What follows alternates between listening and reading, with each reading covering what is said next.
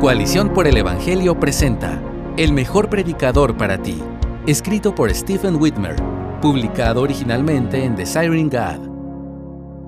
En nuestro mundo reconfigurado por el COVID, los desplazamientos al trabajo y los ritmos familiares se han visto permanentemente alterados. También lo han hecho las actitudes hacia la participación en la iglesia. Hace poco hablé con una mujer apasionadamente comprometida con su régimen dominical matutino de ver por Internet el servicio de su iglesia local. Por supuesto, muchas personas se han retirado por completo de la participación en la iglesia en favor del consumo de podcast y transmisiones de predicadores famosos. Esto no está bien.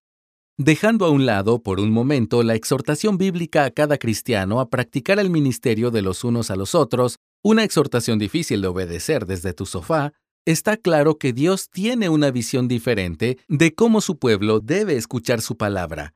Somos personas encarnadas. Por eso, el mejor predicador para cada uno de nosotros, el predicador que realmente necesitamos, es un predicador en persona, alguien que está en nuestra presencia física para proclamarnos la palabra de Dios. Necesitamos algo más que una voz en nuestros oídos. Necesitamos una vida ante nuestros ojos. Los sermones de podcast de personas que no conocemos son potencialmente un tremendo suplemento, pero ciertamente un terrible sustituto. Soy pastor y predicador. En la mayoría de las mañanas de domingo de los últimos 15 años he subido a una plataforma, dirigido la mirada hacia la congregación y proclamado la palabra de Dios pero tengo muchos más años de experiencia siendo pastoreado y recibiendo predicaciones. Fui pastoreado por muchos pastores antes de convertirme en uno. Cuando recuerdo a esos pastores, ciertos recuerdos sobresalen. Recuerdo las muchas veces que, de niño, le confesé a mi padre, que fue mi primer pastor, los pecados que me avergonzaba que alguien más escuchara.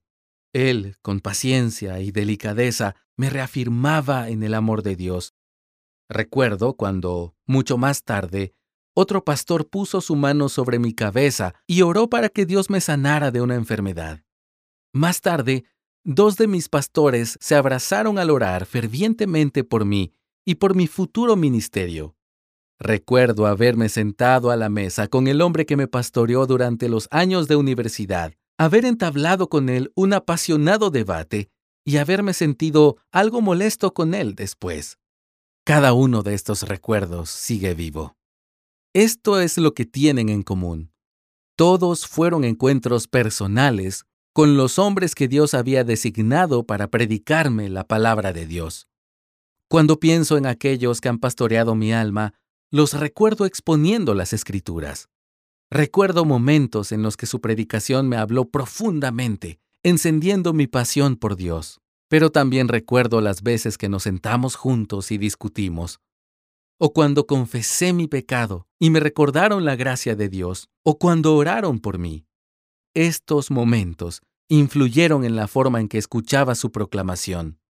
Nuestra respuesta a la pregunta ¿quién es el mejor predicador para mí? dependerá en gran parte de quiénes nos consideremos.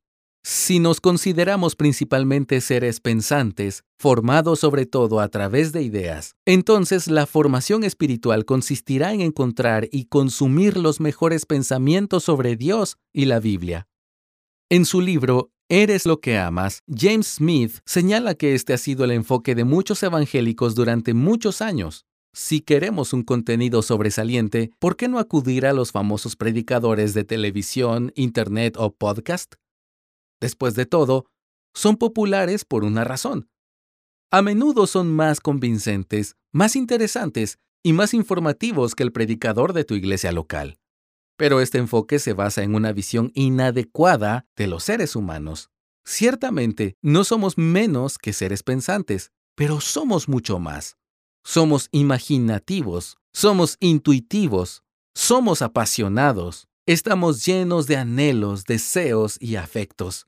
Somos formados a través de hábitos y relaciones. Somos encarnados.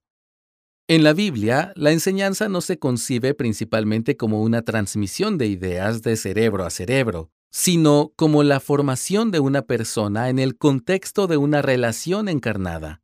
El apóstol Pablo escribió a una de sus congregaciones en Filipenses 4:9, lo que también han aprendido y recibido y oído y visto en mí, esto practiquen, y el Dios de paz estará con ustedes. Nota que no solo oyeron a Pablo, sino que lo vieron. Pablo instó a otra congregación en 1 Corintios 11:1, sean imitadores de mí, como también yo lo soy de Cristo. Pablo estaba expresando la convicción del mundo judío y greco-romano de su época, de que el aprendizaje se logra escuchando y observando a un maestro. Aprendemos mejor cuando vemos un comportamiento y lo imitamos. Pedro dijo a los ancianos que fueran ejemplos para el rebaño, en 1 de Pedro 5.3. El autor de Hebreos instruyó a sus lectores en Hebreos 13.7. Acuérdense de sus guías que les hablaron la palabra de Dios, y considerando el resultado de su conducta, imiten su fe. George Herbert, uno de mis poetas favoritos, comparaba a los predicadores con los vitrales. Él dijo, doctrina y vida, colores y luz en uno. Cuando se combinan y se mezclan, traen una consideración fuerte y asombro, pero la palabra sola se desvanece como una llamarada, y en el oído, no en la conciencia, resuenan. Es mejor escuchar palabras habladas a través de la vida encarnada de alguien que conoces que escuchar la voz incorpórea de un extraño, incluso un extraño muy dotado y piadoso, en tus audífonos. ¿Por qué?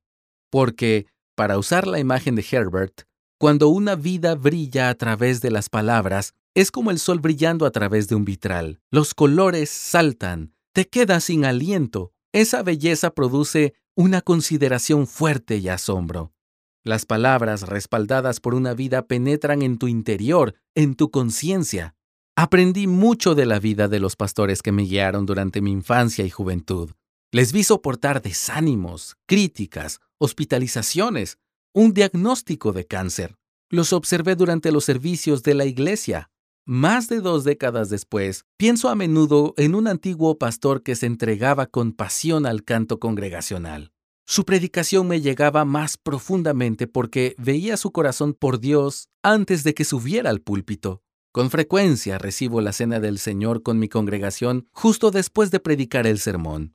Es una oportunidad para que todos juntos admitamos nuestra dependencia de la obra completa de Cristo es importante que mi iglesia vea que estoy tan desesperadamente necesitado de Jesús como ellos. Es peligroso dejarse formar espiritualmente principalmente por una voz incorpórea, por la predicación de un desconocido. No hay responsabilidad ni reciprocidad. No podemos verificar las palabras con el carácter. Por supuesto, incluso tu pastor local puede engañarte sobre su carácter oculto. Una mayor cercanía no siempre equivale a una autenticidad más profunda. Pero dentro de la comunidad de una iglesia local hay mucha más oportunidad de percibir patrones de pecado y defectos en el carácter. Como miembro de la iglesia, puedes exhortar a tu pastor al amor y a las buenas obras. Puedes ayudar a formar el carácter del mismo hombre a través del cual escucharás la palabra de Dios. El mejor predicador para cada uno de nosotros es el que conocemos. También ocurre a la inversa. El mejor predicador es el que nos conoce. Cada vez que miro a mis congregantes, estoy predicando a personas que conozco. El hombre que está esperando los resultados de una biopsia, la madre de cuatro hijos que lucha contra la ansiedad, el adolescente que está afrontando la muerte de su padre, el joven que sale con los amigos equivocados. Por las mañanas, oro por ellos, por sus nombres. He oficiado sus bodas y dedicado a sus bebés. He enterrado a sus cónyuges y, en algunos casos, a sus hijos. Hay tiempo y confianza entre nosotros. Compartimos inversiones y afecto. Por supuesto, los sermones transmitidos por podcast de predicadores dotados pueden ser inmensamente valiosos. No digo que debamos aprender solo de personas que conocemos personalmente. En este artículo me comunico con muchos lectores a los que nunca conoceré. Pero piensa en todo lo que se pierde en un sermón predicado por el consumo masivo. Cuando pretende ser universal y atemporal, pierde especificidad e inmediatez. Cuando tiene que llegar en un momento determinado, pierde espontaneidad. Cuando el público es más amplio, pierde cierta vulnerabilidad. Al pretender llegar lejos, lo cual no es necesariamente un mal objetivo, su sustancia necesariamente cambiará.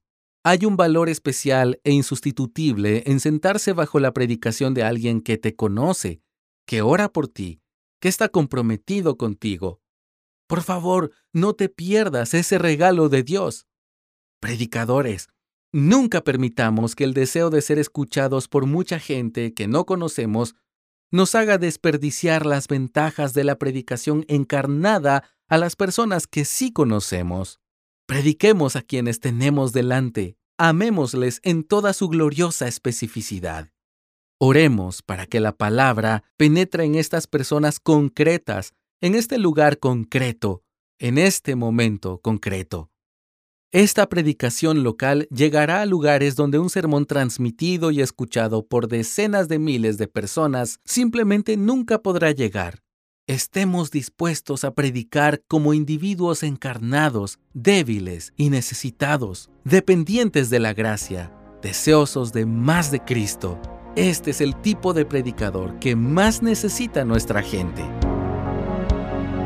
Gracias por escucharnos. Si deseas más recursos como este, visita coaliciónporelevangelio.org.